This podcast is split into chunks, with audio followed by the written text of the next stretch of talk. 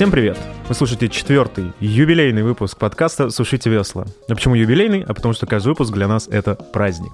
Вот. И сегодня в этот выпуск со мной, как обычно, ведет Артем. Да, всем привет. А также сегодня в нашей студии высадился, не побоюсь этого слова, десант из бэкэнд разработчиков в лице Андрея Муравьева. Привет. Азата Курбанова. Привет. И Антона Медведева. Привет. Ну, как вы понимаете, тема сегодняшнего выпуска — это бэкэнд, и некоторые думают, что мы в роботах пилим только приложения для мобилок и ничем больше не занимаемся. Вот. Но на самом деле, конечно же, это не так.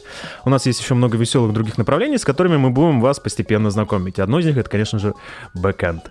В сегодняшнем выпуске мы постараемся поговорить о таких вещах, как э, о чем дышит чем дышит бэкенд разработчик, точнее говоря, чем отличается сейчас э, бэкенд разработка в аутсорс компаниях и в продуктовых, и обязательно перетрем за удобное API. Вот. Как же без него? Ну, естественно. А, ребят, давайте, наверное, вот с чего начнем. Вот бэкенд — это вообще такая штука. Вот очень понятно, как приходят в мобилку, да, вот, потому что это сейчас на хайпе там а вот и хочется, чтобы мою работу видели и вот эти все истории. А, а вот как вообще приходит в бэкенд разработку? А вот как вы пришли, может, у вас есть какая-то супер история? Э, слушай, ну, может быть, супер какой-то истории нету, но на самом деле мне, например, наоборот, понятно, в смысле, как люди приходят и в бэкэнд разработку, и в мобильную. А, могу рассказать, почему я не пришел в мобильную разработку. Ну, так получилось, как бы, когда я вообще начинал заниматься разработкой, то есть, ну, закончил институт, учился я вообще на разработчика электроники, но понял, что программирование мне интереснее, в принципе, всегда было интересно.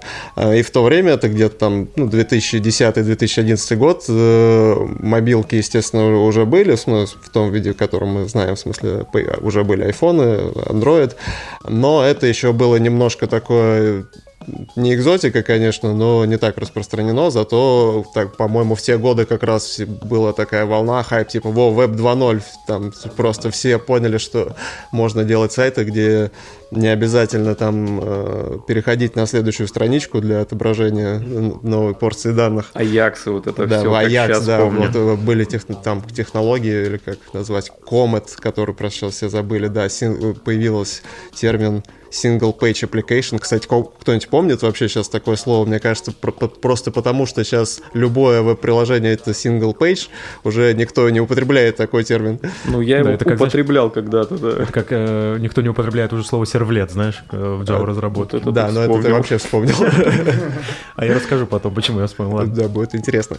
Вот, ну и, собственно, было достаточно логично, что нужно заниматься веб-разработкой, ну, веб-разработкой в широком смысле, то есть серверной частью и фронтом.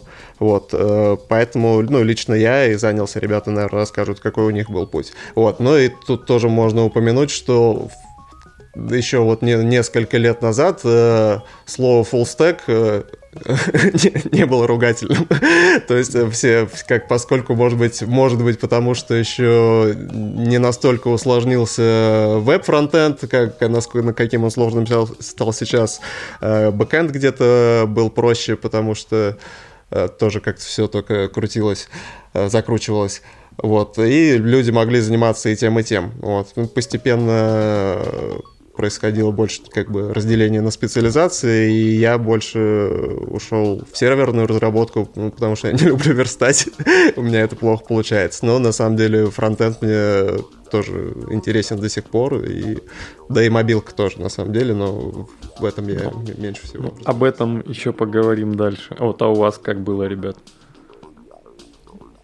Ну, у меня как было, я учился в универе, и э, я выучил питон э, в какой-то момент. Вот, и мне, да, да, да, и мне нравился питон, и э, мне хотелось делать что-то на питоне, а если искать э, работу э, вот в Белгороде, там, где я учился как раз, э, там, где я жил, э, то, э, скорее всего, ты найдешь какую-нибудь веб-студию, которая делает э, сайты, она их, скорее всего, делает на какой-нибудь CMS, и она просто шаблоны подверстывает под это. Мне этим заниматься не хотелось вообще, э, и поэтому э, мы с другом э, э, нашли каких-то людей, сделали им сайт, потом еще кому-то сделали. Э, нам казалось, что у нас такая супер классная веб-студия. А вы до конца сделали сайт А? этот? А, да, мы сделали, не знаю, А ты точно фрилансер? несколько таких сайтов, и было классно, потому что я делал то, что хотел. Хотел я, хотел я, может быть, не совсем то, что нужно в тот момент. Но, по крайней мере, я научился, э, ну, научился делать бэкэнд, и потом уже нашел нормальную работу. Э, Вот, ну ты хорошо еще начал, а вот, а вот как бы с питона у тебя TrueWay был такой, а, а- а вот я, как и все, вот, наверное, в то время начинали с PHP, а, вот, вот этого всего. Слушай, если уж говорить, кто с чего начинал, я начинал э, в школе с Delphi, программирование мышкой. Это true story. Не, ну, кстати, Delphi, блин, был хорош. Я начинал с бейсика в школе. а. А, Слушай, Да, это да, вообще да. понятно. Это в седьмом классе было, да. Да, там даже учебник был этот по информатике, где прям был э, справочник какой-то по бейсику. У нас была бедная школа, у, нас, тоже не было школа. У нас мало того, что не было А, учебников, у нас не было компьютеров, но я начинал с бейсика. Информация про Basic передавалась из уст в уста.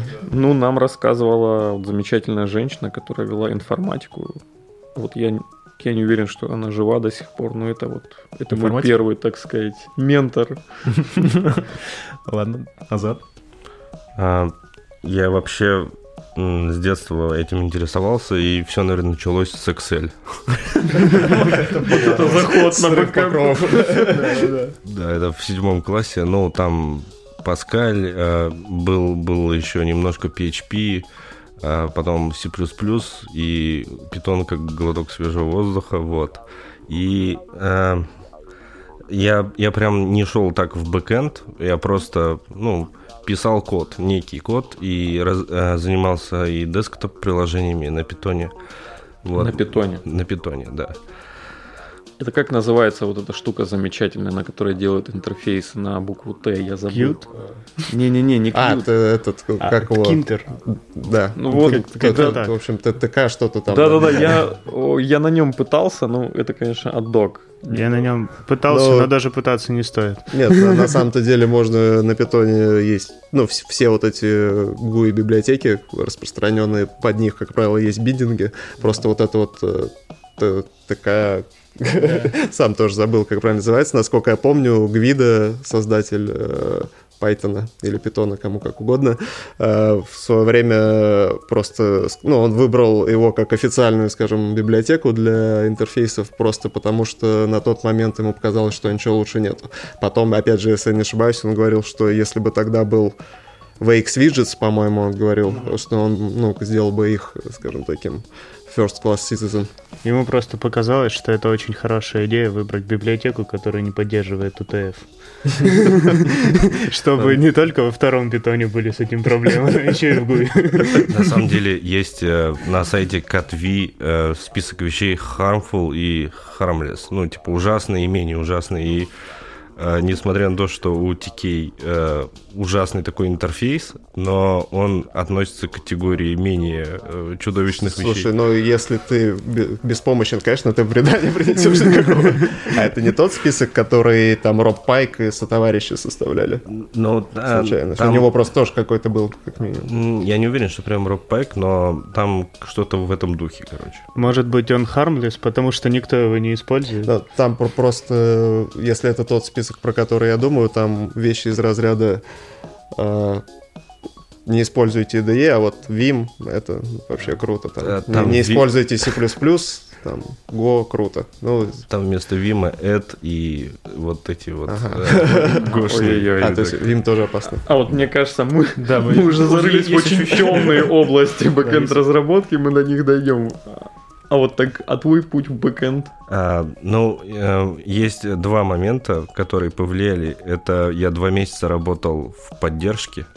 Ну, недолго работал, э, это была больше подработка, и я, наверное, на всю жизнь там впечатлился чем э, очередями RabbitMQ, и до сих пор э, шутят, что если на проекте нет очередей, то Азату это неинтересно. Вот. А А, ты любитель RabbitMQ? я любитель просто очередей. Мне нравится, когда что-то перекладывается куда-то, что-то полезное как-то ходит, и ты э, вот то, точно так же, как говорили, что хочется, чтобы мою работу видели, вот здесь ты ощущаешь, что оно что-то делает, а не просто вот как бы висит на 443 порту и просто ждет вот, Поэтому... оно, оно работает. Поэтому тебя, как любителя очередей, по субботам можно видеть в поликлинике, скорее всего. Но я стараюсь сюда не ходить, да. Мы, кстати, затронули вот сейчас важную тему, я предлагаю о ней немножко поговорить. Вот ты сказал, что тебе нравятся очереди. А вообще, вот что может привлекать людей в такой области знаний, как бэкэнд-разработка? А вот потому что, ну, а, вот опять же, я очень понимаю, зачем идут во фронтенд. Я много раз эти истории слышал, я провожу много собесов, и когда спрашиваешь, вот типа, почему Android? Вот я слышу э, что-то вроде, ну вот, я хочу, чтобы вот я мог приложение там друзьям показать и сказать, что вот это я написал, все круто. У вас же такой возможности нет, ну то есть вы можете рассказать друзьям, вот как у вас круто смотри, очереди и, перекладывают. Смотри, друг я друга. пишку написал. Нет, может это даже круче, ты рассказываешь, а все такие, что? На, сам, на самом деле, да, то есть э, для большинства, ну в смысле, если это друзья, которые там в IT, ну понимают разработки, они знают, что такое бэкэнд, ты скажешь, вот я там делал бэк для приложения вот этого, ну, все таки да, круто, А молодец. если мама? А, а если мама, ну, ты скажешь, мам, я сервер делал для вот приложения, не знаю, перекрестка какого-нибудь, ну, что угодно, вот, которым ты там в магазин ходишь или любого другого магазина. А, ну, мама, конечно, не знает, наверное, что такое API, но она для нее это звучит круто. Главное, что ты шапку одел. Да. Вот, и все-таки, вот по вашему мнению, а что может а вот привлекать? Почему люди в это идут? Вот какой-нибудь топ-5 причин.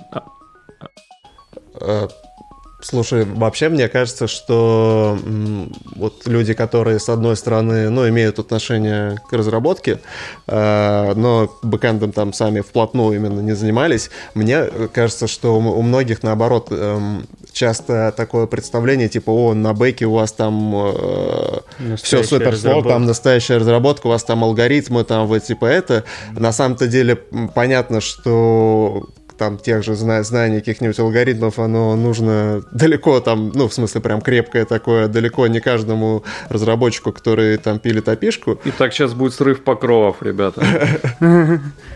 Но можем вообще говорить про нужность алгоритмов разработчикам в целом. Но я к тому, что часто люди э, представляют себе, что на бэке там одни какие-то сложности и вызовы, а на самом деле они немножко другие.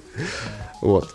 Э, что привлекает, э, ну, и, возможно, часть людей приходит э, в эту самую бэкэнд разработку за одним, видят там другое, но им это тоже нравится. Вот. Первое, наверное, что привлекает, вот из топ-5, я уже говорил, не надо верстать, да. Правда, я тоже ненавижу верстать. Второе, ну, мы, кстати, тоже, я не помню, была, мне кажется, что была даже статья какая-то на Хабре или где-то еще, но я могу ошибаться, может быть, я придумал.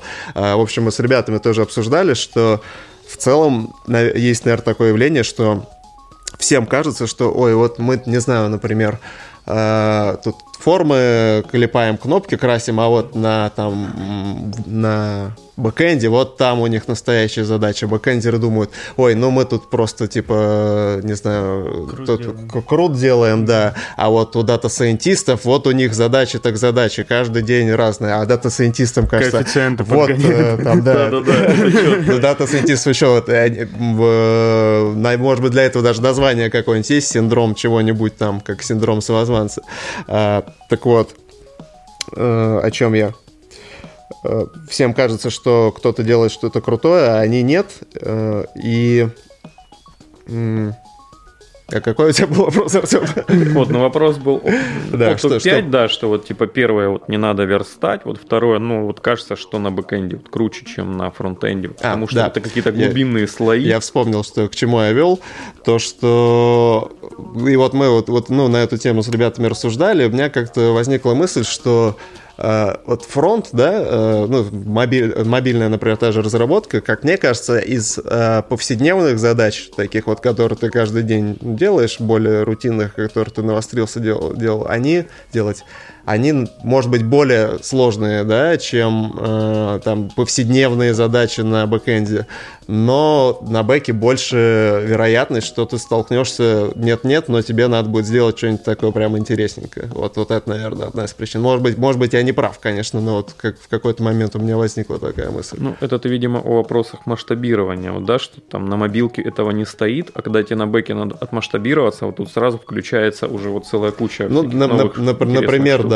там масштабирование, обеспечение надежности, там вообще распределенные системы, вот эти вот вещи. Но и бывают чисто э, в целом задачи и э, не связанные там, с вот этой спецификой, там, с распределенными системами, но когда тебе надо именно подумать хорошо над решением, над э, архитектурой даже такой более низкоуровневой, да, то есть не, там, не всей распределенной системы, а именно в конкретном твоем вот этом сервисе. А вот, ну да, безопасность, опять же, вот, то есть а, вот цена ошибки на бэкэнде, а, а вот по безопасности она, как мне кажется, гораздо выше, чем на клиенте. Да, но, к счастью, у клиента всегда есть э, служба безопасности, которая запрещает делать что угодно небезопасно. Не Нет, понял, я, как, как, как я, я про клиента. А, в смысле заказчика. Да, заказчика нашей компании. Да, с формулировкой получилась проблема. Да.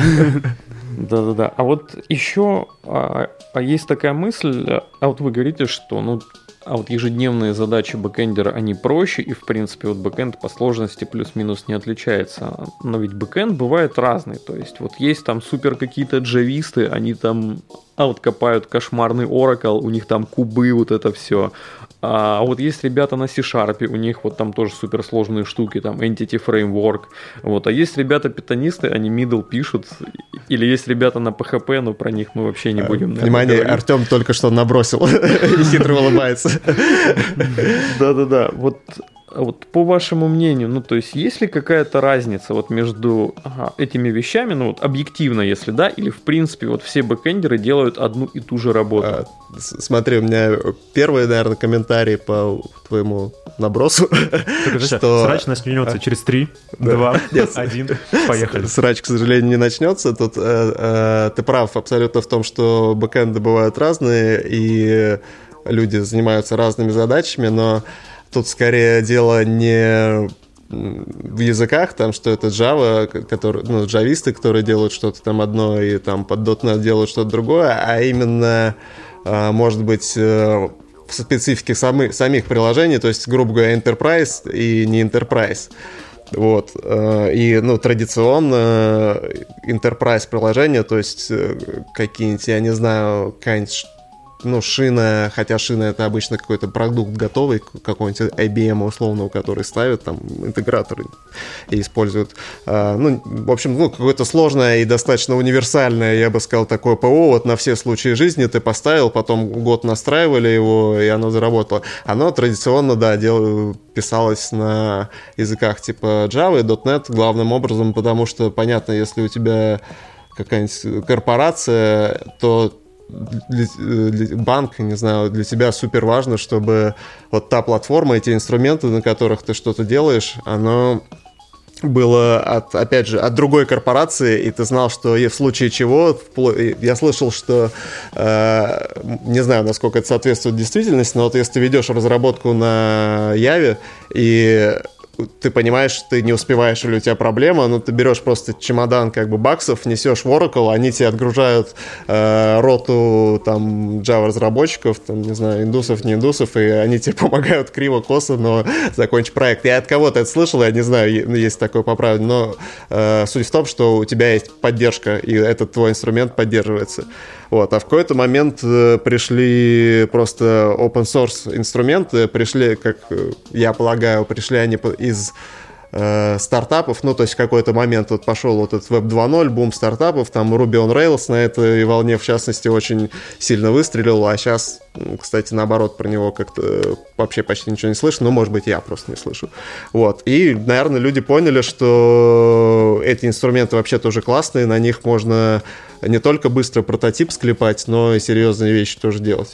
Вот, ну Руби же помер совсем.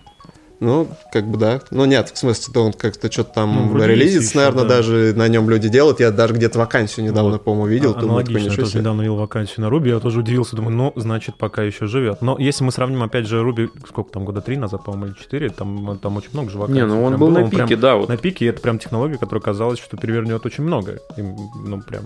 Но не выстрелил. А, кстати, почему? Вот есть мнение какое-то у вас? Вот почему Руби объективно не полетел? Хотя многим он до сих пор нравится, на самом деле, потому ну, что кстати, диалоги много шума было.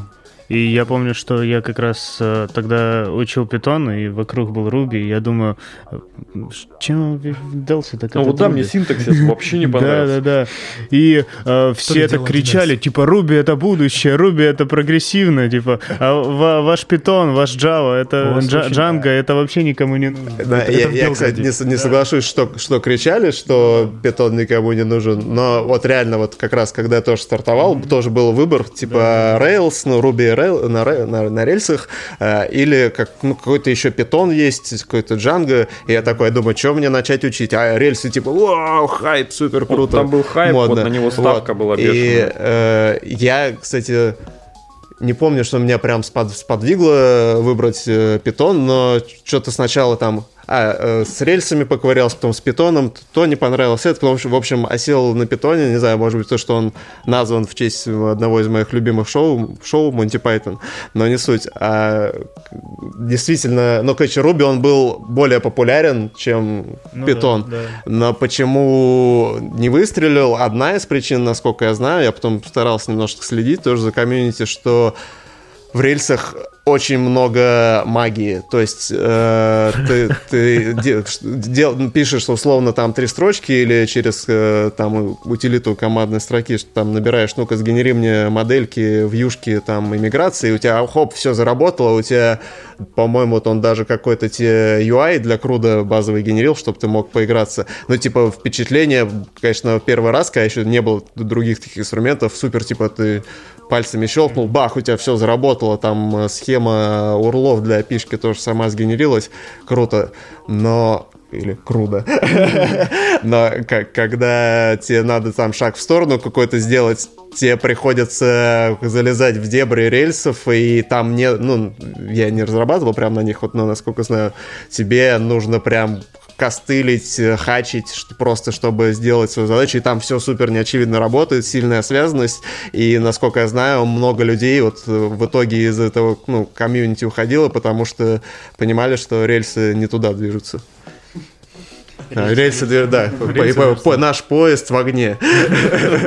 Я слышал, что м, сам разработчик э, Rails, как его там зовут, Мацумото Дзиро, Миямото Мусаси, так. из комьюнити. Вот он, э, его, его, ему как-то предъявили претензию, что ты же просто взял из разных языков, бездумно накидал всяких концепций и просто сделал нечто такое монструозное. И он первое время как-то не очень реагировал, а потом признался, да, я так и сделал. Да, Он сказал, заткнись, пес, я разрабатывал язык. А слушай, э, еще одну про, про него же вспомнил историю. Опять же, не знаю, правда это или нет, но вот с тех лет история, вроде, вроде бы правда, что э, у него очень как бы бомбило от того, что Руби до появления рельс вообще особо никому не нужен был, а тут о, рельсы, и вот, э, ну, короче, рельсы хайпанули, а сам Руби, ну, только, только как прицепом, как приложение такое. Как бесплатное И приложение. Вот, б- была байка, не байка, что он там какие-то четвертые, когда четвертый Руби, когда выходил, он специально его там сделал э, обратно несовместимые изменения, чтобы рельсы сломались. А, вот, а на тему имен вот Азат начал, и мне вспомнилось, а ведь действительно у всех создателей языков а, у них какие-то странные имена. Вот, например, э, у Питона это Гвидо Ван Росум. Ну, вот чё Нам это Ну, голландец голландец, да. Вот у C++ это вообще еще Ну, произнести это- надо. Это Бьорн или Бьярн Страуструп. Ну. Подожди, тут еще главное правильно Да, да, ударение да. фамилии. То есть я все время либо Страуструп, либо Страуструп. Ну, то есть Слушай, вот эта интерпретация... зато очень легко запомнить. Страус. Труп. Да, слушайте, на самом деле, э, ты зацепил такую штуку, как э, выбор платформы и вот выбор технологий. На самом деле, вот в тот момент, наверное, это было проще, потому что сейчас, как мне кажется, этих, количество этих разных технологий, языков и всяких вот этих вот штук, оно безгранично э, разрослось. И вот как бы, на самом деле, вот как это сейчас выглядит в современной бэкэнд разработке. Вот я, допустим, э, там, хочу заняться разработкой там, э, Пока еще не знаю какой. И вот, чтобы выбрать, допустим, бэкэнд или не бэкэнд, мне надо понимать, какие технологии. Передо мной открывается вот этот вот обширный мир. Как вообще сейчас взять и выбрать что-то? И вот на что смотреть в первую очередь? Каким должен быть первый мой язык? А, я бы даже немножко здесь... А вот про первый язык мы еще поговорим. А вот тут давайте Опять больше... про Basic? Да-да-да, а, уйдем больше в сторону, вот есть мобильный аутсорсер, да, ну вот на примере, там, допустим, нашей компании, вот, вот некий типичный стек, вот просто для того, чтобы эффективно решать задачи.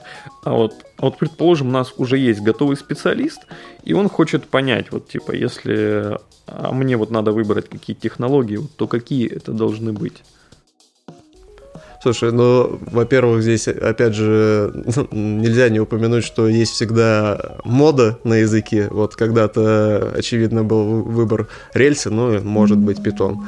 А вот потом, после рельс, э, нода, по-моему, следующая была такие, да, вот нода решит все наши проблемы. Как раз-таки один из поинтов mm. был, что мы и фронтенд будем писать, да, и да, да, бэкэнд да. на одном языке, потом поняли, что э, чел, ты просто что не, ты не, не успеешь писать и фронтенд. И Поняли, что это не тот язык, на котором хочется все писать. Ну, э, это в том числе, да. Ну, здесь как бы кому как. Ну да. Вот. А, кстати, сейчас еще TypeScript есть, он да, прикольный довольно.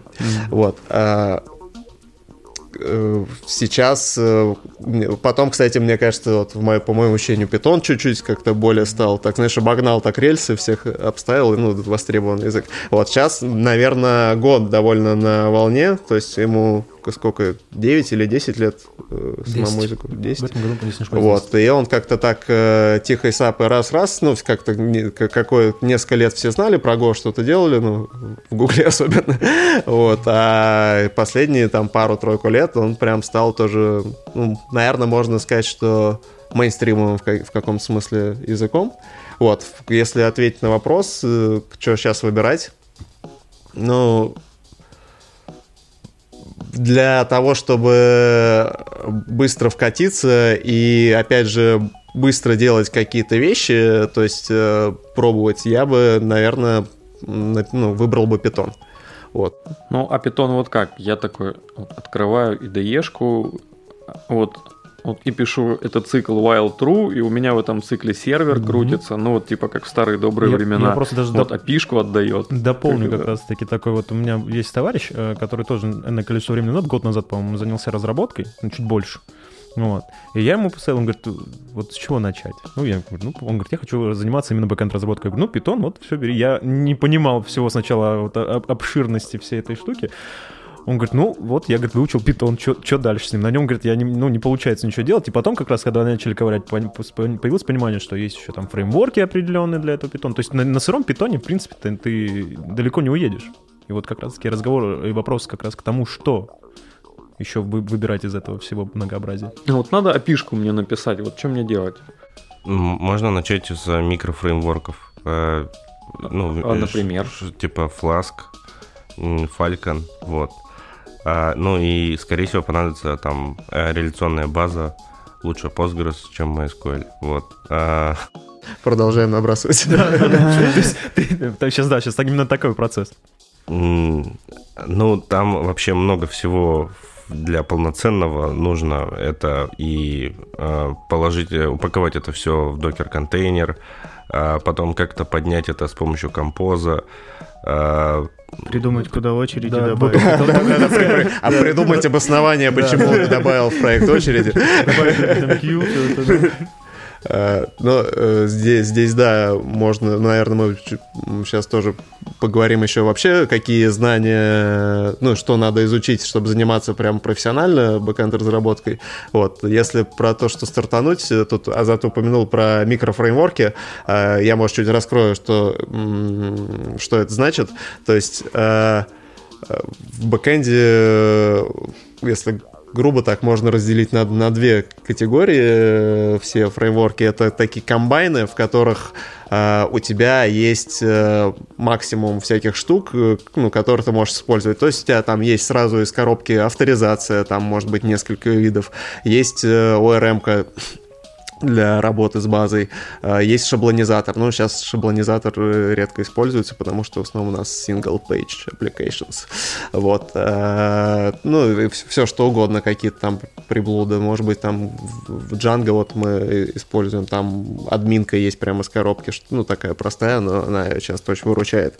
Вот. А, и они, конечно, удобны, когда тебе, во-первых, надо быстро что-то сделать, и они удобны тем, что у тебя вот такие фреймворки обычно сразу задают тебе э, хочется сказать каркас, но фреймворк для в фреймворке, ну, то есть они твою архитектуру приложения в, то, в той или иной степени уже определяют. То есть если ты новичок, то это, ну, то есть ты вообще еще не очень хорошо э, шаришь в разработке, как тебе правильно проект там организовать, на какие разделить э, слои, то это тебе поможет, э, что у тебя уже есть вот пример. Ну, берешь, если мы говорим о питоне, то тут выбор будет понятный для такого фреймворка. Это Django, это такой как раз, можно сказать, комбайн. Он по, э, ну, не, не похож на рельсы, потому что он намного более как раз очевидный, там меньше магии.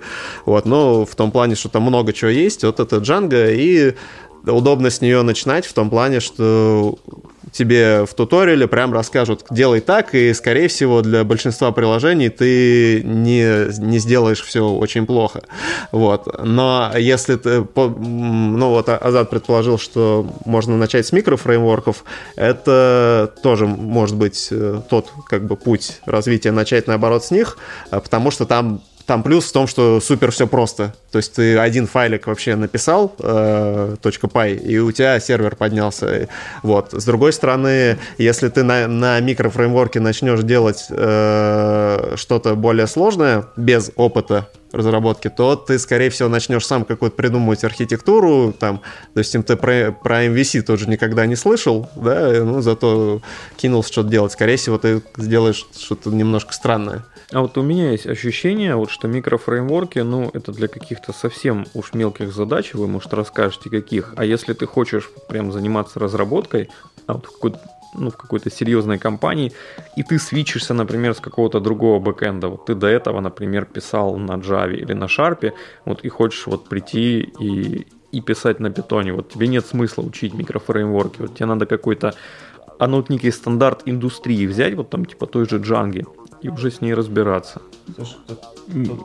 Не, мне кажется, что микрофреймворк это нормально, просто ты под микрофреймворк подберешь также инструменты, то есть вместо ORM-ки Django, там, допустим, у тебя будет SQL алхимия, может быть, там чистый Postgres какой-нибудь. И мне кажется, это... ты также туда же все при, э, ну, добавишь, из, обычно в Django ты используешь э, не так много вещей, как правило, это э, этот URL Resolver, который у него есть, вьюхи и ORM, и все. Да, то есть ты просто уже как бы разобравшись ну, со всей этой темой, ты будешь осознанно этот выбор делать, какие инструменты использовать, какие нет, и как архитектуру строить. Тут еще есть момент, что а, ну, ты говоришь, ну, типа, на микрофреймворках писать, типа, ну, что-то серьезное, ну, не, не напишешь, ну, или тяжело. Тут такая тема есть, что, ну, ту же, ту же Django ты возьмешь, а, дело в том, что она синхронная. А, я не знаю, стоит ли нам сейчас спускаться в объяснение того, что там такой синхронный, что нет сервер, но если супер коротко, ну, то... Да, в двух словах. То, ну, это два разных подхода к тому, как у тебя вообще работает твой э, сервер, обрабатывает запросы. И тут надо упомянуть, что в питоне в, там не, не, не супер все хорошо на самом деле с многопоточностью, но это тоже отдельная тема. Ну, вернее, как э, там интересно с многопоточностью, скажем так. Вот. А, и... Ну, там ее нет. Ну, ладно. Сейчас уже. Короче, Э, асинхронный сервер э, это штука, которая работает там на корутинах, например. Но корутины это термин такой в целом, я думаю, разработчикам знаком. Вот, это, э, или там на легковесных потоках, коринтредах. Вот, и его э, суть в том, что асинхронный сервер у тебя может держать э, сразу одновременно много коннектов. Э, то есть не обязательно э, именно висящих, да, не обязательно, что он отправляет там в этот момент, но вот у тебя какой-нибудь чат есть э, или Э, не знаю, сервис э, такси, и у тебя там куча водителей постоянно там онлайн шлют свои координаты, тебе надо держать э, к ним коннекты. Вот. В случае с синхронным фреймворком это будет э, тяжеловато. Ну, так это вот, ты про известную проблему OutC10K. Да, да, она так, так и называется. Но, в общем, Django синхронная. Правда, сейчас э, чуваки реально упоролись, и они делают третью версию Django, которая будет синхронной. Это будет интересно. И такое ощущение, что Django никогда не умрет. Да, да. Ну, э, так вот, и если ты берешь в том же питоне синхронный фреймворк, там IOHTTP, например, наверное, самый будет очевидный выбор, то ну, ну, я не знаю, можно ли его назвать микрофреймворком, но это просто фреймворк, в смысле, это именно HTTP-сервер, э, у которого кроме там URL резолвера каких-то инструментов для вот как для как раз таки э, того, чтобы сервер сам функционировал, ты мог написать какие-то вьюхи. А вью, вью, вьюхами мы, кстати, называем здесь не слой представления, смысл как на мобилке, типа UI, а именно э, ту штуку, которая отдает э, дан, представление данных в виде там API, ну, JSON какого-то. Ну, это, вот. ну, ну да, это некая серверная да, выдача. Ну, да, кор- короче, то есть, если ты возьмешь тот же HTTP, у тебя просто не будет, ну, в смысле, если ты возьмешь синхронный фреймворк, там комбайнов нету. То же самое в Go. Там вообще э, как бы сложилось так в комьюнити, что не принято использовать огромный какой-то универсальный фреймворк. Там берут отдельные библиотечки или фреймворки, из них собирают э, то, что тебе нужно. Ну, тем более на Go чаще пишут э, небольшие, наверное, сервисы. Вот, ну, либо микросервисы, либо просто какой-то сервис для решения там задачки, где тебе производительность критична, например. Я тут накину как раз по Go, как раз вот именно по поводу того, что ты сказал именно. Э, была у меня такая традиция раньше, под Новый год, ну, в новогодние каникулы разворачивать серверы. Ну, mm-hmm. очень было интересно. Интересно. Вот, да. Я... Мои вкусы весьма специфичны, но... Кто-то в баню ходит. Да, да, да. Кто-то сервера поднимает. Э, познакомился я с Go случайно. Как раз-таки в очередной раз, когда я решил ее разворачивать, мне было очень в лень поднимать Spring, и вот эту всю э, кухню, которую надо поднять. Вот, а мой товарищ, хороший бэкэндер, как раз тогда ковырял Go и говорил, блин, слушай, классная штука, почитай. Я говорю, ну, скинь что-нибудь почитать. Он мне скидывает вот эту книжку, которая там, э, именно официальная документация, которая занимает, там, по-моему, энное количество страниц, абсолютно мало. Я почитал, такой думаю, ну, прикольно. И, соответственно, начал гуглить фреймворки, э, там, какие-нибудь веб-фреймворки Go. Вот, и как раз наткнулся на энное количество сообщений, где комьюнити говорит, не надо, ничего не используйте, это все туфта, там все есть, вот, юзайте. И каково же мое было удивление, когда через 15 минут после знакомства вообще с языком и платформой у меня был развернут уже сервак, там, смотрящий, ну, просто, который отдаю, отдавал мне абсолютно там Hello World. Well, true, да. Вот ну, типа, да. И я сразу начал, да, соответственно, все вот эти штуки, я такой, блин, как классно. Ну, то есть я, я был впечатлен, я потом буквально там за этот весь вечер, я весь вечер сидел и ковырял, подключил к нему там э, базу данных, я там э, раскидал по архитектуре все. Но что меня сильно всегда смущало, это в том, что, ну, нету э, никакой вот в комьюнити, ну, то есть там э, никакой принятой архитектуры. И меня всегда это немножко пугало как раз-таки. То есть делай, что хочу, вот тебе один файл, можешь вообще ничего не раскидывать никуда. Хочешь, пиши в одном файле. Вот прям вот делай, что хочешь. Это вроде как бы и классно, но порой меня, когда я понимаю, что это, э, это буду делать не я один, а это будет делать целая команда, вот тут начинает быть страшно. Вот. Поэтому э, и докину тогда еще сейчас довесок вопрос, а у меня еще с прошлого момента висит по поводу магии рельсов, когда вы говорили, что это страшно. А нет ли такого страха по поводу магии в Go? Ну, в Go вообще нет магии. Ну, смотрите, там достаточно тоже все очень э, специфично сделано, что, допустим, там же развернуть сервер — это одна строка, а ты и все остальное от тебя скрыто. А, ну, слушай, мне вот в, именно в случае с Go мне никогда не казалось, что от меня как раз-таки что-то скрыто. То есть, как Антон... Да, сейчас- там максимально конкретно все. И, и э, он настолько open source, что он даже тебе вендорит пакеты прямо в твой проект, чтобы ты мог прямо там их открывать, похачить, править. да, локально. Он, он тебя как бы призывает, давай, похач его. А там также с гитхаба сейчас загружается пакет, Да. Ну, сейчас, типа, там немного другая Там система, там, э, Go-модули, да. Go-модули появились, и теперь э, они избавляются от вендоринга. А, Но как э, там ты можешь использовать вендоринг или нет, но самое главное, что ты можешь э, раньше было понять, какой GoPath. У тебя, в общем, все проекты должны были, э, грубо говоря, леж- э, лежать в одной папочке, которая вот именно гошные, это не очень удобно. Ну, или- либо ты мог прописывал там, не знаю, какой-нибудь инструмент, который тебе в Envy переключает этот GoPath для каждого проекта. А, не, ну слушай, ты говоришь, э, типа, все скрыто. а Как ты хотел, чтобы тебе самому надо было скопипастить или написать там э, Ну, соки сервер, туда. соки, там, слушай. Ну, Нет, OP то есть и всё скопипастить в Go это можно. Да, ну, то есть э, ты просто, если ты хочешь понять, как у тебя работает именно вот сервер, который слушает там TCP-порты, отдает, ну, ты проваливаешься в исходники, смотришь, и там все... И вот ты задал воп- вопрос, типа, а не страшно ли от такого? А, Слушай, ну, да, страшно, но у тебя как раз-таки э, хороший повод нанимать э, или подбирать в команду классных разработчиков, которые уже, ну, как раз-таки понимают, что они делают, ну, либо менторить, след- след- в любом случае, на любом проекте надо смотреть, чтобы у тебя архитектура была нормальной, вот, то, что на, на- на любом фреймворке можно э, много чего на нахреначить. Но, кстати говоря, вот э, здесь э, интересная, да, тем, интересная тема, потому что э, всегда, вот когда речь о Go заходит, э, все говорят, вот Go это максимально простой язык, его Google специально разрабатывал Для э, с целью, чтобы вот ты, э, тебя разработчик... Для чего? Для обезьян. Которые чинят YouTube, да? Типа-. Не-не-не, не- это, в хорошем смысле. Это реально их цитата. Они говорили, что мы разрабатывали язык Go как язык для студентов, которые выходят с работы, что, короче, мы позиционировали его так, чтобы на нем могла писать даже обезьяна. Ну, то есть... То- вот Поэтому, если я кого-то обидел, пардон. А Тут как раз-таки надо понимать, ну, типа, вот, да, простой язык, разработчик, э, там, не знаю, перевел на другой проект, или он тебя ушел, ты другого посадил, он через час разобрался в проекте, пишет уже, тут надо... Уже на- копирует, вставляет. Уже пишет if error не равно него, все. Это любимое в Go. А ненавижу просто. Да.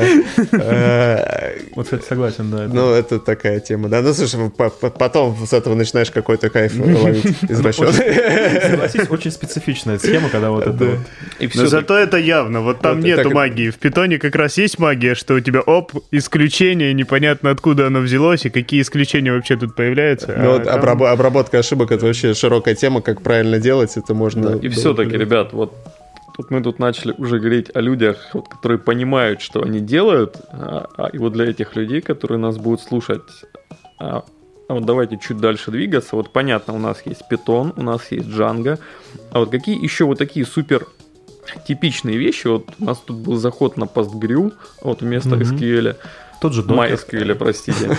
Вот. А, а Postgres вместо SQL было бы а, а круто. почему вот все-таки Postgre? Ну, то есть, почему я должен хотеть работать на ней? В чем ее плюсы а вот для мобильного аутсорсера, скажем так, вот как мы? Но в целом для бэкэндера, если нужна реляционная база данных, то лучше использовать номер один. А номер один это Postgres. Ну, в смысле, Ну да. Она а, самая фичевая. оно, оно так считается, как мне кажется, в индустрии. Часто пишут, э, там, база номер один. Вот. А, и, и у MySQL, насколько я помню, там были какие-то проблемы с Да. У них проблемы с тем, что их Oracle купил. Вот, кстати, да, я хотел накинуть, да, что MySQL теперь, это теперь Oracle Да, корпорация. и она даже не open source больше полностью. Ну, Ну, а вернее, ну, есть она, у нас. она как бы с открытым кодом, но она, по-моему, не по GPL распространена. Ну вот э, с MS SQL как раз-таки, да, ну, Это для других ребят. А, это для .NET, типа. Ну, тут, знаешь, я, например, у меня нету какого-то прям э, предубеждения от никакого проприетарного ПО, там, да, ну, в смысле, я спокойно отношусь, но в целом, наверное, почему в комьюнити используют скорее Postgres и там MySQL, нежели MS SQL, если там так не, не получилось, не сложилось, что в этой компании его используют. Ну, просто потому что языки там Python или там Это типа open source, пришло из open source какого-то open source ориентированных людей, но и ты, соответственно, выбираешь остальные инструменты по возможности тоже open source. Ничего не имею против MS SQL и, или MySQL, просто как, ну, ты привык, э, ну, то есть мы используем Postgres и никаких, ну, ну, чувствуем себя хорошо, и поэтому, если нам нужна реляционная база, ну, как бы, зачем там что, искать что как бы использовать что-то другое. При этом я уверен, что у MySQL наверняка есть и э, штуки, которые, ну, с, которых, с которыми у Postgres хуже. Вот, э, например, если я не ошибаюсь, у MySQL есть то ли форки, то ли какие-то инструменты для ну, для кластеризации, короче, которые, возможно, более хорошо работают, чем аналогичные для Postgres. Но здесь не, я не, не буду врать. Я помню, что когда вот эту тему ресерчил, какие-то находил вещи, типа, блин, вот нам бы такое. Давно просто дело было. Ну, да, долгое время говорили, что MySQL быстрее, но... Да, я знаю. слышал такое, Да, кстати. тоже слышал. Кстати, вот говоря об инструментарии, да, опять же, мы вот сейчас вернемся в эту тему. Э, окей, с базой, ну, допустим, определились мы.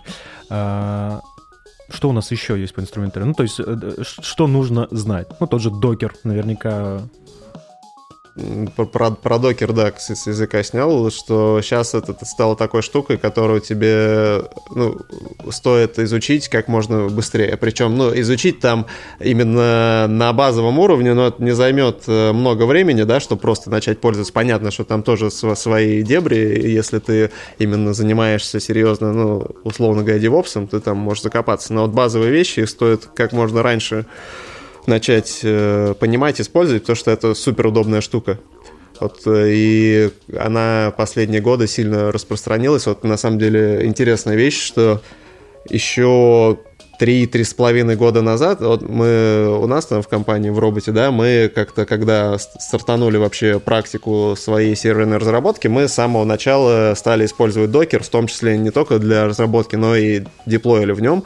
И в то время это у многих людей возникало, ну, вызывало даже вопрос, типа, в смысле, ну, докер же это так поиграться на, там, стейдж, на стейджинге, а в прод только ру- руками. И часто, когда мы в клиентов, ну, таких крупных заходили, типа, ну, с, с проектом, и типа, ребят, ну вот мы в докере будем разворачивать, и все таки ребят, ну вы что, ну, дет, дет, дет, дет, детский сад, типа, вот, и было прикольно наблюдать, когда вот буквально проходит год-два, и к тебе уже приходят наоборот, ну, мы стартуем проект, и тебя спрашивают, ребята, а вот нам надо, чтобы в докеры развернули, вы смогете? Ну, так поменялось. Мы, мы да? такие смогем. Вот, окей, а что можете накидать еще из вот таких базвордов? Окей, вот докер, а, RabbitMQ. О, а, о Rabbit мы говорили уже, а помимо этого что-нибудь э, еще? Этот э, асинхронный веб-сервер типа Nginx или Traffic надо будет поставить. Если особенно на Django с каким-нибудь э, визги, то без этого не обойтись. Я думаю, имеет смысл чуть рассказать, да, что такое и, и зачем нужно было, да. А, ну, в общем, э, должен быть какой-то компонент, и желательно высокопроизводительный и довольно надежный, который будет а, принимать запрос непосредственно от клиента по сети, то есть какой-то э, edge сервис, который э, стоит ближе всего к клиенту. Вот. Он принимает запрос, э, производит какую-то предварительную э, обработку типа обеспечивает SSL-шифрование, э, обеспечивает роутинг до статических ресурсов или до бэкэнда, а, и ну, он должен быть асинхронный желательно, и, как я сказал, производительный. И тут остается мало вариантов. И, э, например, это может быть Nginx. Вот, есть еще альтернатива в виде трафик. Раньше был Apache, но он не совсем да. асинхронный. И, кстати, как с докером, тоже Nginx считался каким-то сервером, который раздает тебе статику таким а, э, мини-сервером, да, да, который несерьезный, и э, сейчас да, это стандарт индустрии. Его, его же, я вот помню даже, по-моему, да, в, той, в той же Джанге, где там инструкции по развертыванию было типа, ну вот э, возьмите какой-нибудь э, сервер, например, Apache, но вот для статики еще хорошо бы за ним Nginx поставить, чтобы статику у вас Nginx раздавал, он с этим хорошо справляется. Ну, люди так делали, Nginx действительно хорошо справлялся, а потом, видимо, задумались так, а Apache-то нам зачем вообще? Может быть, Nginx со всем остальным справляется. Ну, кстати, может быть, он сначала не умел там, а, хотя... Может быть. А это, слушай, не, это не наша разработка, не российская? Да, это э, наш разработчик, э, и, да, Игорь, по-моему, да, да, да. Вот, и они несколько лет назад, э, ну, то есть это начиналось просто как насколько я знаю, какой-то проект для, ну, для своих нужд. По-моему, он... Проект, чтобы статику раздавать. Да, чтобы статику. По-моему, он э, сисадмином работал где-то, и вот, видимо, столкнулся с какими-то сложностями э, и написал вот такой инструмент. Насколько я знаю, опять же, очень много сил потратил на то, чтобы оптимизировать это все, ну, как бы не зря. Вот, и несколько лет назад они сделали э, из этого open source продукта как бы компанию, есть, ну, коммерческую, то есть есть Nginx Plus, который обладает там набором определенных фичей, которых э, вроде как нету в open source версии, но и поддержку они э, оказывают. Да, но это небольшой такой исторический экскурс. А вот а что с Apache произошло-то? Он синхронный.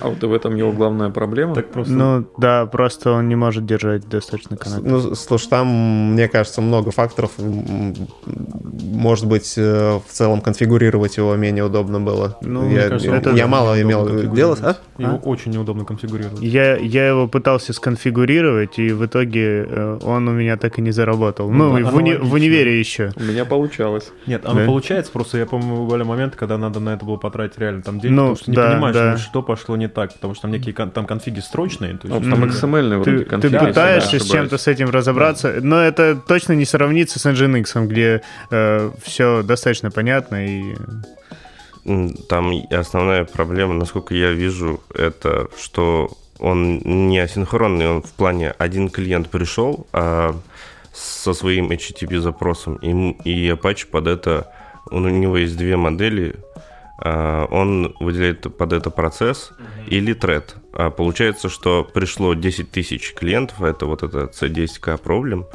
а выделится 10 тысяч процессов, а, и это будет не оптимально по ресурсам. Поэтому есть очереди.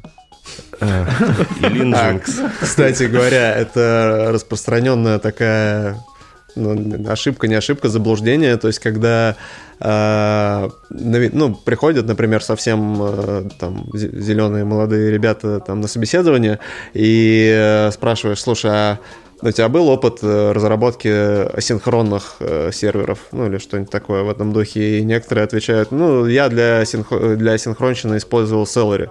А Celery это вообще из другой немножко области, это, э, ну, или аналогичные инструменты, это штука, которая позволяет, а это действительно тоже называется как асинхронным выполнением задач, но суть в том, что к тебе вот пришел запрос, типа ну, например, ты, у тебя YouTube или там, не знаю, что-нибудь такое, тебе залили видос, и тебе надо его обработать, там, сжать в разные разрешения. И ты, ты же не будешь, да, пользователя морозить, держать этот коннект, типа, так, чувак, сейчас мы тут полчаса будем обрабатывать, ты повиси, как бы тебе самому это не надо, у тебя ресурс отжирает это, это соединение. Тебе надо пользователю сказать, чувак, видео приняли, все, спасибо, отлично, сейчас обрабатывается, там, как обработаем, у тебя оно появится.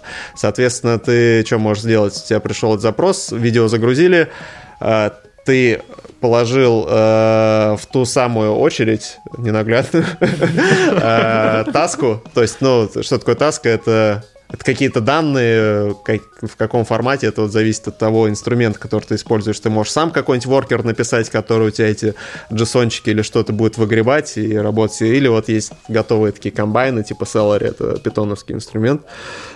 Довольно монструозный, кстати, вот, э, который тебе позволяет удобно просто из кода вот эту отложенную задачку фоновую выполнить. Вот, это тоже называют, ну, а, а пользователю ты сразу ответил, типа, HTTP 200, вместе, все Отлично. А, и, ну, иногда путаются. То есть, э, вот это, это есть, да, так, так, такая есть и синхронщина в серверной разработке, то есть отложенное выполнение, ну, фонов, не отложенное, фоновое выполнение задачи. И есть именно синхронный сервер, который, э, вот это именно про его внутреннее устройство, скажем так. Вот нода, например, тоже она асинхронная, э, и то одна из причин, по которой она так тоже взлетела, потому что такие, о, круто, можно на ноде ничего вроде не делаешь, а у тебя куча коннектов можешь держаться, и callback hell коде. А, Андрюха, вот ты начал очень хорошую тему, а вот что приходит к тебе на собес а, некий зеленый разработчик, а давайте вот как сейчас немножко понизим планку и об этом поговорим. Вот смотрите, правда, а, а есть какой-то условный студент, вот после университета, да, у него там были какие-то пары по программированию, но он понимает, что он вот хочет писать бэкэнд, он хочет в этом разбираться, и вот какими он должен а минимальными навыками обладать, оно вот чтобы прийти на какое-то условное а, собеседование в нашу компанию. А вот если посмотреть вакансию, которая у нас есть, а вот среди прочего здесь есть иметь минимальные навыки администрирования Unix-систем. Вот. А что под этим подразумевается? Вот, то есть насколько глубоко этот студент, а вот в этом должен разбираться. Ну, а администрирование Unix здесь, наверное, нужно знание э, некого минимального набора команд типа CD, там ls и так далее. Знание того, что такое процесс, э, какие там права доступа, э, какая система прав в Linux. И, наверное, как работает IPC, Interprocess Communication. Э, а, там TCP-сокеты там, и, и так далее. Вот. А, ну, вот это вот в принципе, то, что касается Unix. Ну, ну этого хватит. Ну, для, для начала, да. Ну, то есть тут, как э, помните, из вакансий из нулевых, там, уверенный пользователь ПК, да? Вот да, ты да, должен да. быть как минимум уверенным пользователем ПК на Linux. Ну, как уверенным в смысле то, что Азат рассказал, что ты э, банально представляешь, как э, с Linux работать именно из командной строки, э, как выполнить там простейшие операции, посмотреть, какие у тебя процессы есть, сколько они там отжирают память памяти процессора, памяти и процессора. В общем, умение вот, э, работать без графической оболочки. Ну, да, ну и я бы сюда добавил, э, это тесно мне просто кажется связано, понимать хотя бы основы э, сетевого взаимодействия, как оно в Linux работает. Там круто, если человек слышал про модель оси, там, и как HTTP вообще работает. Но это, это уже не совсем ну, Linux, но понимать, как э, немножко как все эти в Linux работают, и, э, грубо говоря, вот такой э, этот может, про проверка, да, если ты можешь на каком-то сервере, там, не знаю, ты э, купил ну, облако, и если ты можешь вот с этого голого, голой Ubuntu развернуть, чтобы у тебя работал там тот же Nginx, да, и за ним какая-нибудь api и база, если ты самостоятельно это можешь делать, даже, может быть, даже без докера, да, по старинке, ну, то это значит, что минимальным каким-то набором скиллов в этой области ты обладаешь, и уже можешь делать работу, естественно, потом э, приобретая больше опыта, всякого траблшутинга и прочего. Окей, okay, ну да, это, это в целом каким-то космосом не выглядит. А вот относительно питона вопрос, насколько глубоко его нужно знать. Условный синтаксис, ну, вот в моем понимании, он учится за пару недель опытным человеком, вот, ну, студентам, ну, окей, месяц. А вот насколько глубоко вот в этот питон надо погрузиться? А вот для того, чтобы, ну, вот минимально, а вот как-то куда-то хоть устроиться этому студенту бедному. Да, мне кажется, тебе не нужно в питон именно погружаться. Uh, ну, то есть... Как правило, есть общие навыки программирования, которые на всех языках одни и те же. Э, и, э, ну, можно погружи, погрузиться в всякий сахар, который Python дает, там, контекстные менеджеры и все такое, это, конечно, хорошо, но по большей части э, нужно просто уметь программировать и все. Как легко тебе выходит. Да, умеешь программировать. Но, вы приняты. Нет, ну я думаю просто, что есть э, какие-то такие базовые вещи, которые э, общие для э, любой разработки. Допустим, если там это объект- объектно-ориентированная разработка, то там есть какие-то правила ну, написания, проектирования этих классов. Если это алгоритмы, то это ну, нужно просто знать, как проектируются алгоритмы. Там тоже есть э, э, что там Подходы динамическое определенные, да. программирование, да, там, э, не знаю, э, используя стек везде, где можно. Вот, очень, а, очень хорошая тема, а вот мы на нее хотели зайти, а вот, наверное, время пришло.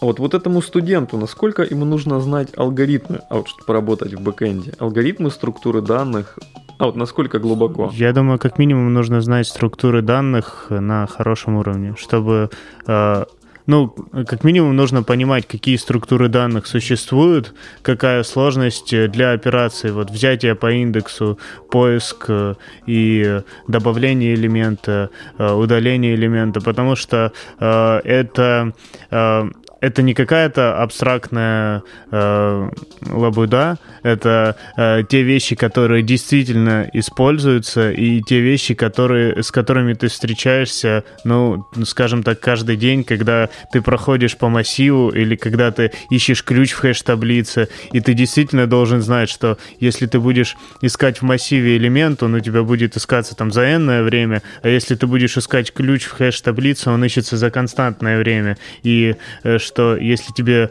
э, нужно, скажем, э, в тексте там повторяющиеся, ну, это понятно, условная такая задачка, там повторяющие сл- слова найти, и если ты будешь их класть всегда в массивы, искать в массиве там через in, то э, очевидно, что это будет выполняться за очень долгое время, и там нужно использовать, допустим, хэш-таблицу.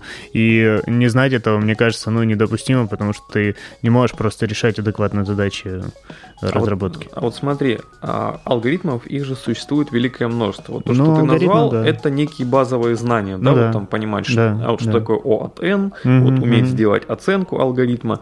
А вот если брать некую широту, да, что есть, ну, как бы, вот целые блоки алгоритмов, алгоритмы поиска, сортировки, алгоритмы там настроков Мгм, какие-то мгм. еще. Вот, вот в это насколько нужно погружаться, а вот начинающему и среднему бэкэнд Я думаю, погружаться не нужно. Я думаю, нужно иметь обзорные знания о том, э, как устроена сортировка, э, как э, строятся алгоритмы. Ну, то есть я про подходы говорю, там, динамическое программирование, жадные алгоритмы, вот это все нужно просто знать, что оно такое есть, знать примеры этого всего, знать, в общем, такую вот скажем, верхний срез этого всего, и не нужно погружаться там в то, как устроено там ATL дерево или красно-черное дерево какое-нибудь, как его развернуть там, или еще что-нибудь такое э, адовое. Но э, если но при этом нужно знать, что, допустим, есть деревья поиска, и э, деревья поиска это что? Это индекс в базе данных. Там другие деревья поиска, но, по крайней мере, ты знаешь, как работает индекс. А если ты не знаешь, как работает индекс, ты, наверное, не совсем понимаешь, что ты делаешь. Ну да, это, то есть тебе э, банально, когда ты будешь там оптимизировать запросы какие-нибудь, ну или даже просто банально строить индексы, если ты понимаешь хотя бы на базовом уровне, как они, на чем работают, тебе, ну, может помочь. Вот, я согласен с Антоном, что, ну, структуры данных знать надо точно, ну, там, базовые вот эти все вещи. А, про алгоритмы, ну, мне кажется, что э, тут вот, ну, если мы говорим, опять же, ко- кого бы ты там взял, да, себе в команду, кого нет, э, ну, есть один из таких э, принципов вообще, как там отбирать людей. Э, Есть одно из мнений, но надо, чтобы как человек был smart and get things done. Вот. Э, Get things Очень done. круто звучит. А это где-то я вычитал, да. Может быть, у Спольски или у кого-то. Не помню. В общем, get things done — это то, что ну, человек умеет вообще делать работу. Это вот сюда входит и знание там языка на нужном уровне, фреймворков, там умение SQL-запросы построить, там в докере что-то развернуть. Ну, в общем, зависит от того, на какие то задачи там ч- человек-то э, идет. Вот. А и сюда же э, в Getting Done, done идет э, знание вот базовых вещей, про которые Антон сказал. А про алгоритмы, вот их мы, например, не спрашиваем на собеседованиях, не просим обычно решать какие-то задачки, как в некоторых компаниях это любят делать, а, потому что, скорее, ну, в смысле, тебе не надо знать там все алгоритмы сортировки, которые есть, ты там не будешь писать свой quicksort, но я понимаю в то же время, почему люди, ну, в некоторых компаниях любят это спрашивать, потому что, наверное, это это да, просто навыки, компьютер сайенс. Да, да, это довольно хороший способ, наверное, проверить, да. что человек, ну, соображает. Вот. И ну, здорово, если ты знаешь про вот, да, подходы какие-то к решению алгоритмических задач, что ты в принципе можешь э, адекватное решение для какой-то алгоритмической задачки придумать, потому что нет-нет, они ну, возникают, и тебе ну, как бы, я встречал людей, у которых вроде вообще все хорошо, ну, то есть, э, там, знакомых даже разработчиков, которые с работой справляются, но вот когда надо именно придумать какое-то как, problem solving, да, решение, то у них какой-то реально ступор, им почему-то тяжело именно придумать какой-то алгоритм, и это, наверное, такой скилл, который, ну, его здорово иметь, и я, я бы советовал, вот если мы говорим о начинающих разработчиках, которые хотят научиться чему-то, я бы уделял как, этому какое-то время просто потому, что ну, это интересно да, на самом деле, и, и, это тебе развивает мозги, это тебе mm-hmm. в любом случае пригодится, то есть э, ну, всем нам приходится думать так или иначе, и я думаю, думаю, когда ты вот разминаешься мозги этим, это здорово влияет. Есть люди, это я встречал, которые не программисты, которые просто любят вообще решать всякие задачки, там вот знаете математические, да, там да, хитрые, да, да, Не, не, на, не, не на знание математики, а вот на логику, на еще что-то. У них клубы там целые есть, они вот заморачиваются и придумывают их сами еще. Итак, вот финализируя эту тему, а вот самая лучшая книжка по алгоритмам Корман. А, а вот совет Андрея Муравьева. Э, если из таких более серьезных, э, Стивен Саена, как там, проектирование алгоритмов или что-то. Это красная такая. Да, э, по-моему, красная. Вот, ну, я не помню точное название, там что-то дизайнов алгоритмов. Ну, это где на Java примеры. Да, вот. Но как-то из тех, что я смотрел, она мне больше всего зашла, потому что не знаю почему. Ну, то есть как-то там, мне кажется, есть баланс э, академичности и практичности и легкости чтения. Вот, но она не супер академичная, в отличие да, ну, супер академичная это кнут. А вот кнут я бы даже не назвал академичным. Это знаешь, вот кнут это как Библия просто. Это это Библия, которую никто не читал. У меня ощущение было, что он писал Библию хотя бы для себя исключительно. А, слушай, вот на самом деле, если у нас есть время и интерес, мы можем поговорить, да, про искусство программирования, про кнута мы просто обсуждали вчера буквально как... А вот, ну, буквально вот если в нескольких словах э, и дальше пойдем, вот, в чем суть? А в чем суть чего? Ну, расскажи просто, если кто из наших слушателей не знаком с историей, как вообще э, Кнут пришел к тому, к написанию этой книги, и во что это вылилось? А, я не знаю, ну, я не знаю, насколько это правда, просто у меня в голове есть такая байка, может быть, она у меня сложилась, и я ее сам придумал, но я что-то такое читал, что у Кнута было что-то вроде синдрома самозванца, и он, э, как э, очень умный человек, думал, что он не очень умный. Вот, и он, э, ему все хотелось что-нибудь жестче и жестче, его издание... Да, да, да.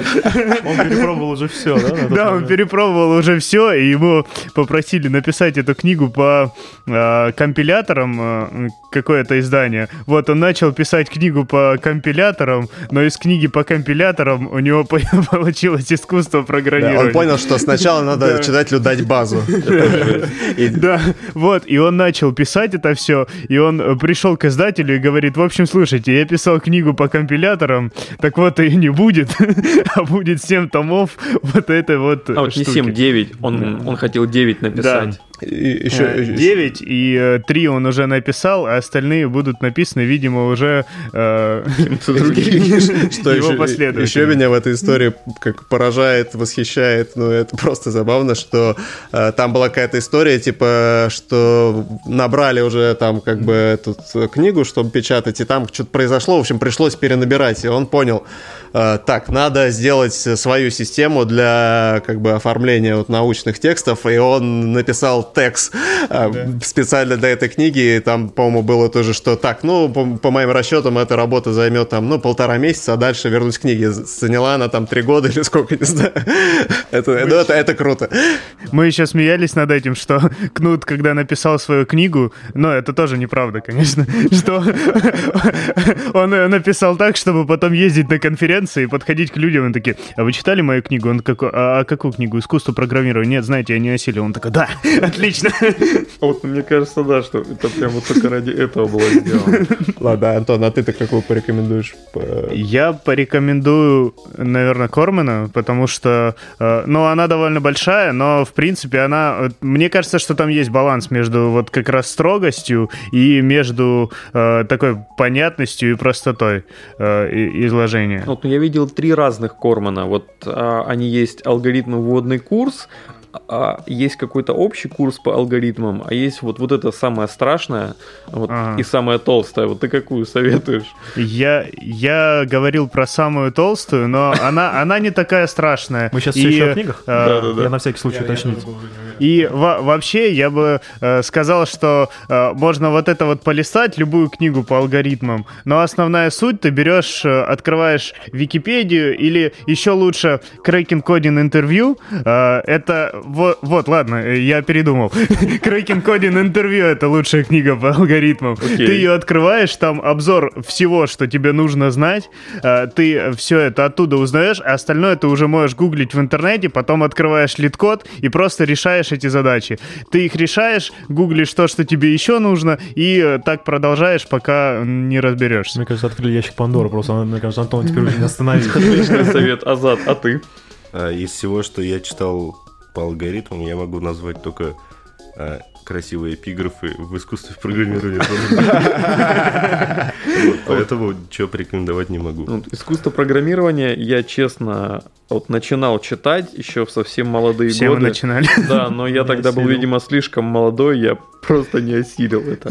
Вот еще момент, кстати, а, вот мы много поговорили о таких вот вещах уже, о языках, о Unix-системах, а есть еще вот какие-то вещи, без которых э, ну, вот кандидату лучше даже ни в какую компанию на собес не соваться на бэкэнд. Вот какие-то такие, а вот супер минимальные и супер обязательные навыки. Можно я скажу, что не нужно делать? Давай.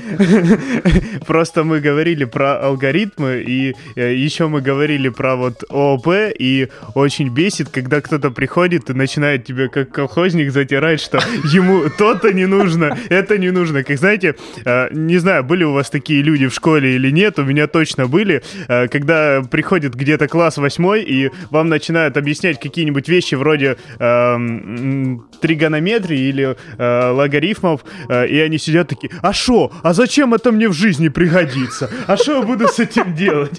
Вот, вот это вот начинается. И также к тебе на собес приходит человек, ты его спрашиваешь, спрашиваешь, ну, давай поговорим с тобой, не знаю, про проектирование. Вот э, э, что, что, что ты знаешь про принципы Solid, допустим? И он такой, а что, какой Solid? А зачем мне это нужно? Я просто открываю редактор, и вот это пишу код, и все это вот это работает. Слушай, огонь, у меня таких историй на собесе не было. Я, а я просто, мне кажется, вот после такого я просто кандидату сказал, ну, типа, чувак, да нет. Да, вот, и ты был, а, ну ладно, ты такой, ладно, давай не будем про Solid, солит, но это такая э, тема, скажем так, э, скользкая, да, кому-то нравится, кому-то не нравится, давай там типа про паттерны поговорим. Ну, он такой, а я никаких паттернов не знаю, а зачем мне знать, я, я сам могу придумать. Хорошо, можешь сам придумать, отлично. А, про алгоритмы. А зачем мне алгоритмы? Мне не нужны алгоритмы, я беру вот это вот, у меня фреймворк там Django, и ты думаешь, а зачем ты сюда пришел? Э, я бы, кстати, да, по, по поводу последней фразы э, хотел добавить. Э, ты, у тебя вопрос был, без чего не стоит да, вообще да, да. там начинать? Или там, не знаю... Ну вот приходить да. или вообще вот пытаться у меня пер, Первая мысль, которая приходит в голову, это даже не про, не про знание, а про...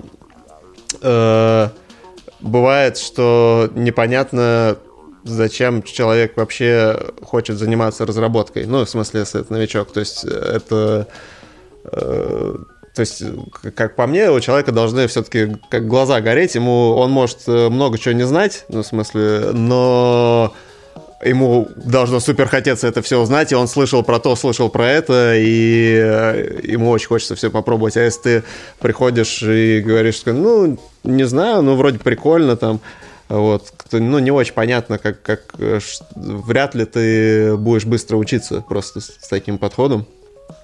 Вот. Вот, а, а еще вот какие-то вот минимальные вещи есть, о которых надо знать кандидату?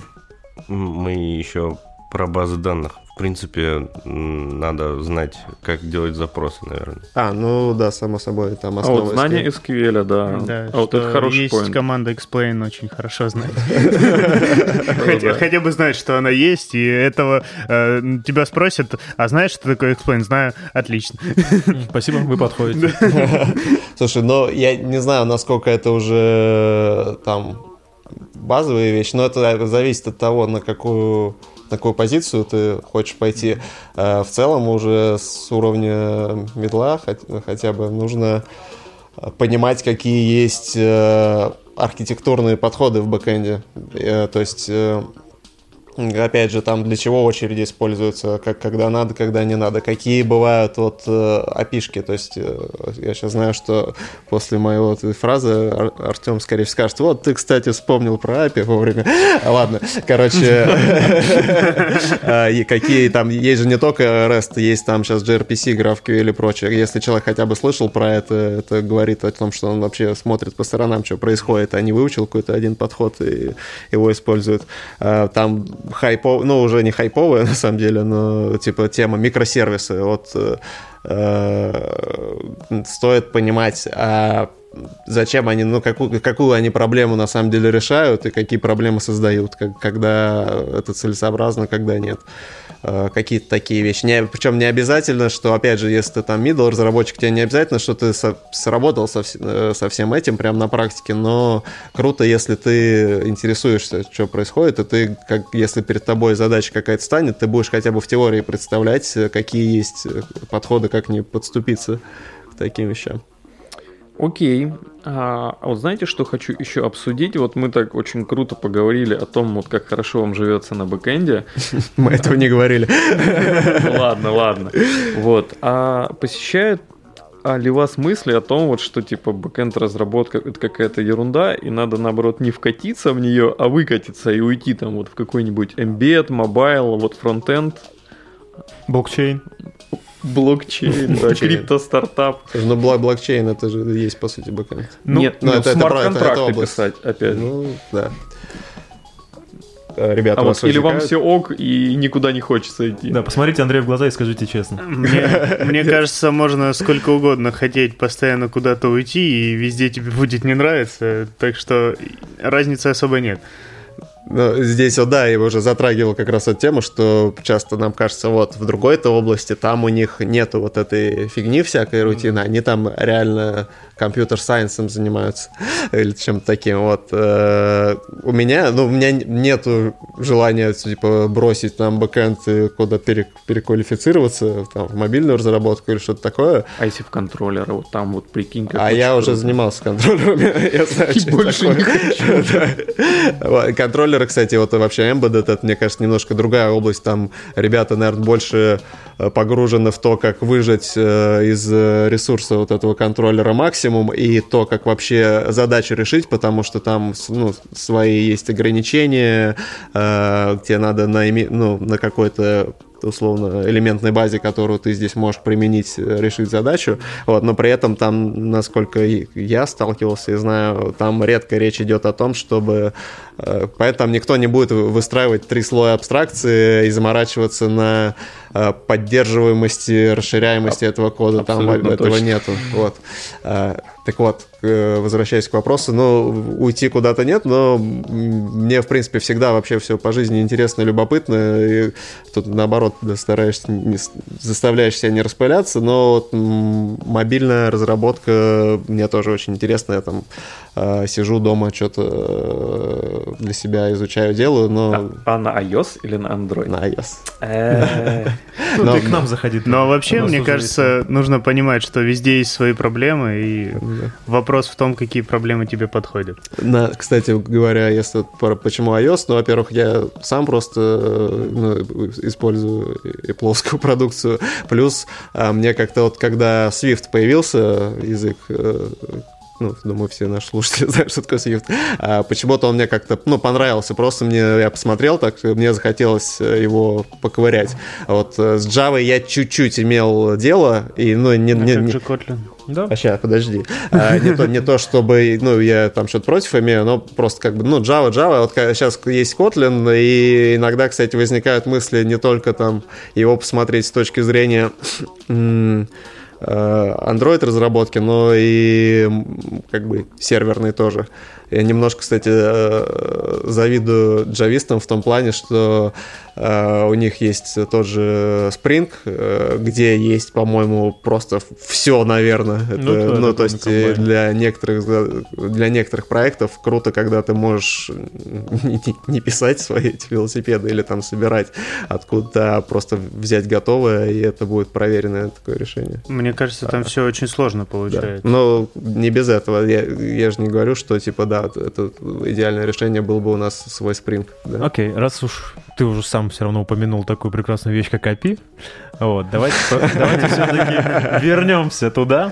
Вот, Да, давайте не будем. да, Этот дивный мир. в этот дивный мир, поговорим о той вещи, которая, в принципе, вас, э, мир бэкэнд разработки связывает вообще с остальным внешним миром. глубоко копаешь. Ну. Крас- красиво стелишь. Я стараюсь. Вот. э, Нормально часто же все было.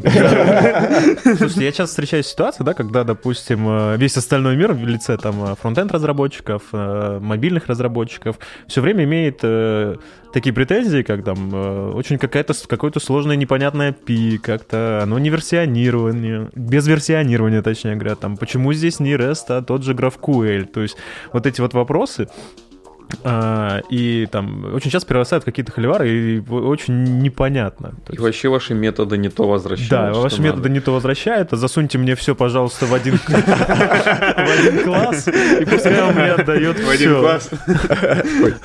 А, Что, слушай, что скажете? Слушай, во-первых, хотелось бы обозначить такой момент, что мы, как э, серверные разработчики, мы сами постоянно имеем дело с плохими опишками, потому что э, ну, очень большая, значительная часть нашей работы — это интеграция с какими-то сторонними тоже сервисами.